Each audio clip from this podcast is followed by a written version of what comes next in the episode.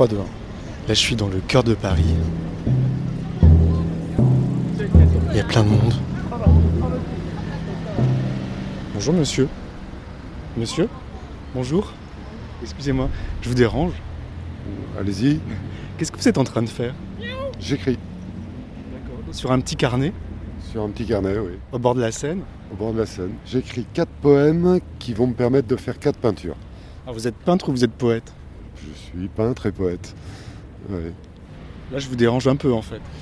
Non, non, bah non, si je me mets dans un lieu public, c'est que je suis ouvert à, à l'extérieur. Sinon, je ferais ça chez moi. Parce qu'il faut à un moment sortir de chez soi et se mêler à, à l'extérieur. Je fais un peu comme vous faites vous avec votre enregistreur. Euh, moi, je le fais en notant le- les mots de, de ce que je vois. Et je regarde les choses et je les note euh, mot par mot. Qu'est-ce que vous voyez?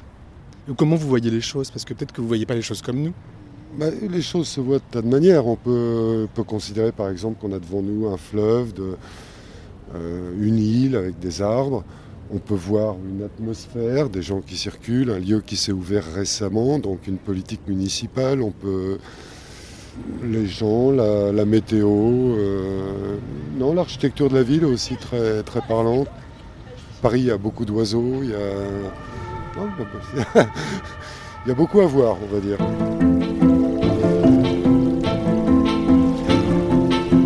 Est-ce que c'est un lieu où vous avez des souvenirs? Les souvenirs. euh, ouais, ouais, c'en est plein, oui, oui, oui, si je pourrais dire ça, mais en même temps, Paris a un côté- assez immuable. Séquelles qui reviennent à, à l'humain, euh, c'était comme ça avant en fait. Euh, La voiture est passée pendant une quarantaine d'années à occuper l'espace. Là, on se le récupère. Oui, alors des souvenirs, mais des souvenirs qui ne sont pas nécessairement les miens à ce niveau-là. Peut-être qu'on peut s'imaginer un, Paris au 19e. Il y a quelques peintures qui ont été faites par ici au moment des impressionnistes. C'était des quais de, chargement et, et tout ça. Il y avait une autre vie. On peut, là, maintenant, c'est une nouvelle vie qui se fait, mais qui se rouvre à l'humain. J'ai du mal à considérer les automobilistes comme vraiment tout à fait humains, on va dire.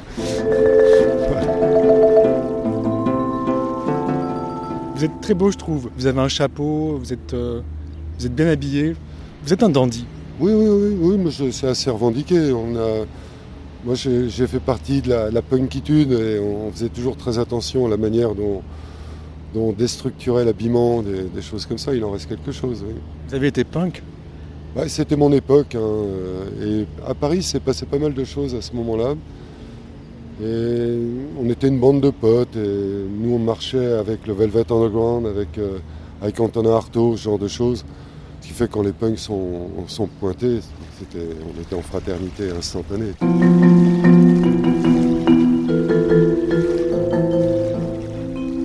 Oh là là, moi je suis le dernier rejeton d'une famille euh, oubliée, on va dire.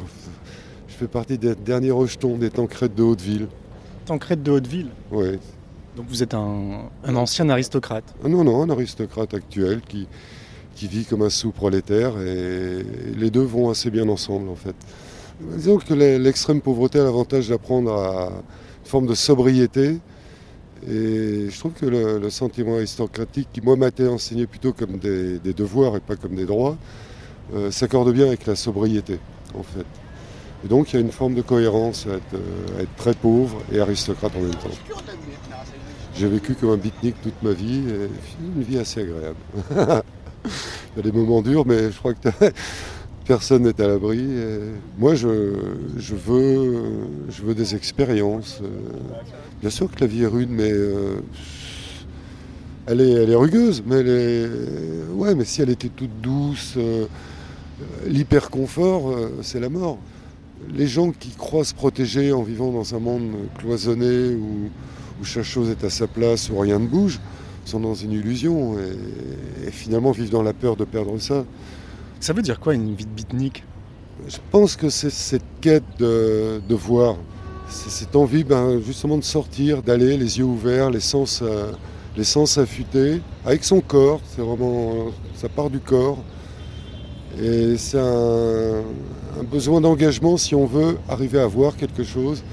Et à partir de ce moment-là, essayer de porter un, nouveau témoignage sur le, sur le réel et, en faire la proposition.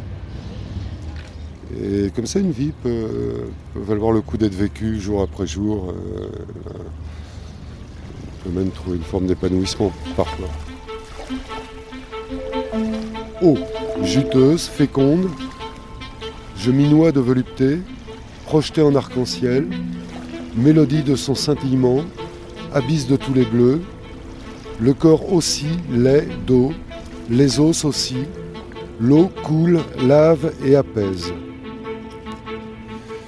Ça vous sauve la vie, la poésie Mais je pense que ça sauve la vie de tout le monde. Euh, la mienne, celle de n'importe qui. Mais tout le monde ne, s'y intéresse pas. Non, c'est bien le problème de la violence dans le monde. Ça génère des frustrations. Si la poésie était pratiquée d'une manière quotidienne, simple, naturelle, comme un peu comme on respire, on se déchargerait déjà des angoisses qu'on charge tous, qui, sont naturelles à la vie, mais, en plus on, aurait des possibilités, peut-être un, mode d'échange beaucoup plus direct, beaucoup plus profond, et qui permettrait de trouver les, points d'harmonie qu'on a entre nous. On n'est pas obligé de, euh, de rester comme ça refermé sur soi. Oui, la, poésie est l'ouverture à l'autre, de toute façon. Ça veut dire qu'au moins on est vivant. C'est quand même le principal. C'est quoi votre prénom Moi, c'est Julien? Euh, moi, c'est Nicolas.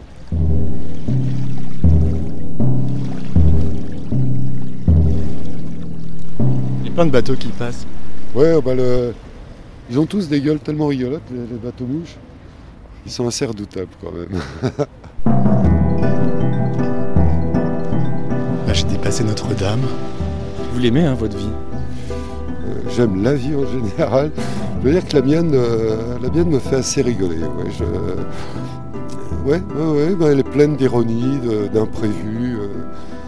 Ouais, ouais, ouais je, suis assez heureux de vivre. Ça va. C'est la fin de la journée, je remonte vers la rue.